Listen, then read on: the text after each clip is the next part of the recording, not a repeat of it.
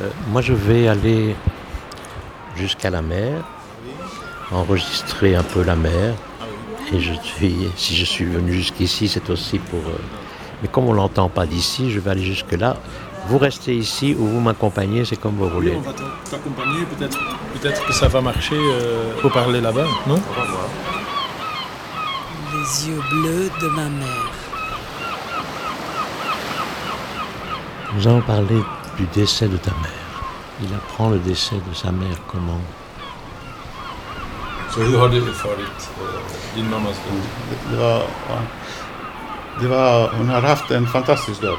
Så kan jag säga. Son décès pour lui était fantastique. La, la façon dont elle a mouru. Det, det var så att hela hennes liv, det var nästan hennes största fel i livet. Va? Pendant toute sa vie, euh, ma maman a toujours euh, cru qu'elle allait mourir euh, très vite puisque sa maman était morte euh, à l'âge de, de 50 ans.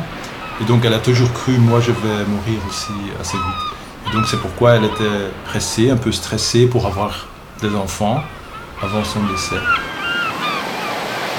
À partir où elle, a franchi euh, la 81, donc elle, est devenue plus calme. Et donc elle n'avait plus peur. Et lorsque sa mort est survenue, elle était très tranquille.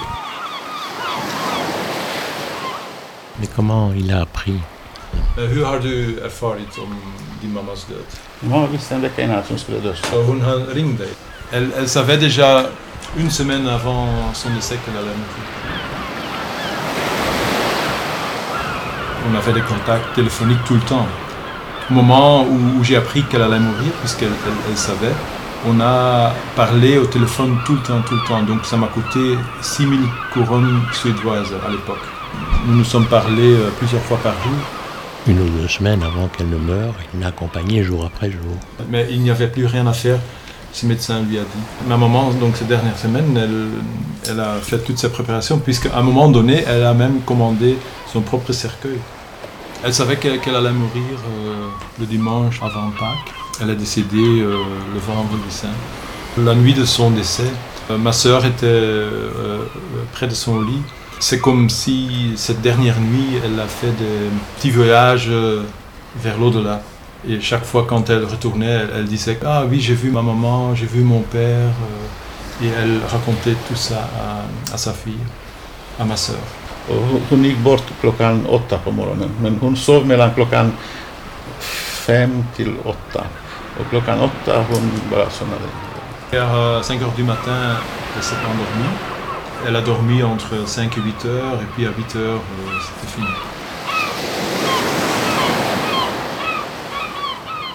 Tu te prépares pour le deuil. Est-ce que tu décides d'aller en Transylvanie pour l'enterrement? J'ai pu régler mon, mon passeport, un passeport euh, provisionnel. euh, j'ai pu euh, commander euh, des, des billets d'avion. J'ai pu euh, faire publier les, les annonces. euh, donc tout, tout s'est réglé. Et j'ai pu me rendre à temps pour l'enterrement. Tu arrives à ton village. C'est quel village? C'est Vojda Kamarash. Tout de suite après le décès, bien, c'est la, c'est la coutume euh, à la campagne. Toute la communauté vient dans la maison du défunt et salue une dernière fois le défunt. Elle est morte le vendredi et moi j'y suis arrivé le samedi. Pour moi, euh, ma maman, c'était comme une euh, sainte. Tu pars au cimetière. C'est une marche jusqu'au cimetière. Vänta, det- Det var, det var så att tredje dagen blev det begravningen. Tredje dagen, och då, då har man den här ceremonin. On a mis le cercueil euh, sur une, une sorte de, de charrette tirée par, euh, par deux bœufs. Le cercueil était entouré de, de fleurs. Le cortège est parti, mais très lentement. Elle est partie directement au cimetière. Le cimetière se trouve sur une butte Och du kan se eh, hela byn är under. Liksom. et à partir de cette butte, on a une vue panoramique sur le village. Tu n'as pas pris la parole? Det, det brukar inte göras. Ce n'est pas une coutume chez nous. Det, var, det, var så, det som, som hände också, det var jättespännande för att alla blommorna var alla träden var i blom. Det var i april. Puisque c'était au printemps qu'elle était morte, euh, tous les arbres étaient en floraison. Et ça me rappelle euh, ce qu'elle m'a dit une fois que lorsqu'elle était dans, dans le sanatorium euh, et qu'elle parlait avec ses compagnons sur la mort, elle disait oui, quand on meurt jeune, il faudrait qu'on meure euh, au printemps lorsque toute la nature est en floraison.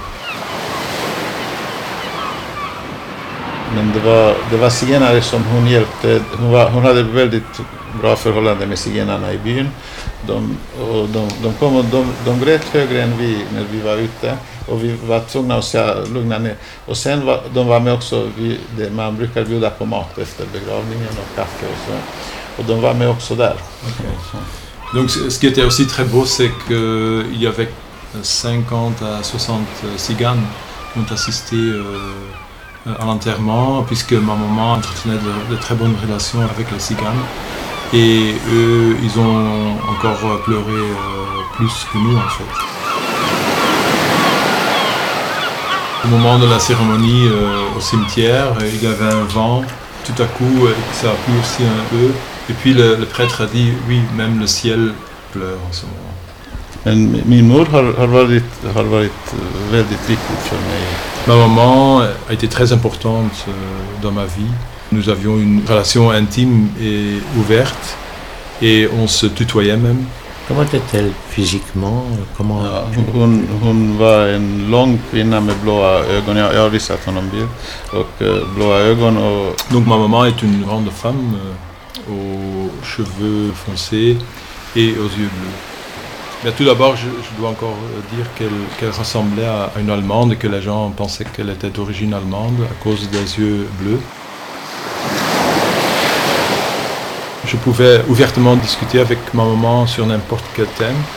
Et à partir de l'âge de 13-14 ans, on se met à avoir vraiment de grandes discussions assez chargées. À cette époque, euh, je percevais euh, à l'école que j'étais euh, discriminé. Je lui en voulais pour ça, pour le fait qu'elle avait donné naissance à moi. Et je lui ai reproché pourquoi est-ce que tu donnes naissance à un enfant lorsque tu sais dans quelles circonstances, dans quelles conditions de vie cet enfant devra vivre. Voilà, ça a été dramatique à ce moment-là. Elle a beaucoup pleuré euh, pendant ces, ces oui, discussions. on sa mère coupable, c'est difficile. Il se rend compte sans doute que c'est presque comme un enfant juif qui reproche à ses parents d'être juif. Ja, det, men eh, jag, jag kan tänka mig att det är samma. Oui, je peux m'imaginer qu'il s'agit de même euh, sentiment. Ma maman était mariée euh, avec un autre homme euh, auparavant, mais euh, elle voyait très vite que ça n'allait pas marcher. Elle a quitté après 7 ou 8 mois. Et 8 mois après, elle a marié mon papa. C'était pas le grand amour de ma maman, puisqu'elle était amoureuse d'un autre homme qui était déjà parti en Australie. Mais l'objectif de se marier avec mon papa était vraiment d'avoir des Une enfants de- ah oui. d'avoir des enfants. Et moi, particulièrement, c'était vraiment un projet de ma maman. Et Comment ça s'est réparé? Comment est-ce que tu as repris conscience que c'était pas sa faute, tout compte fait La relation euh, entre moi et ma maman était très intime, très proche, très serrée, puisqu'elle m'aimait énormément. Mais cet amour, euh, pour moi, c'était suffocant, parce que Étouffant. étouffant. Parce que j'avais vraiment, à, à cette époque-là, je sentais vraiment comme je ne pouvais plus respirer, Respirer. librement.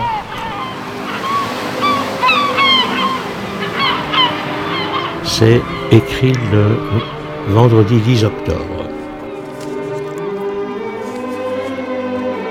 Presque une semaine d'interruption dans l'écriture, ça, ça me concerne moi. Manque de courage, ça, c'est moi. Peut-être surtout l'envie d'échapper à la douleur ou à la perception claire des événements. Tentons de rapporter le fil des choses, de raccrocher le fil des choses.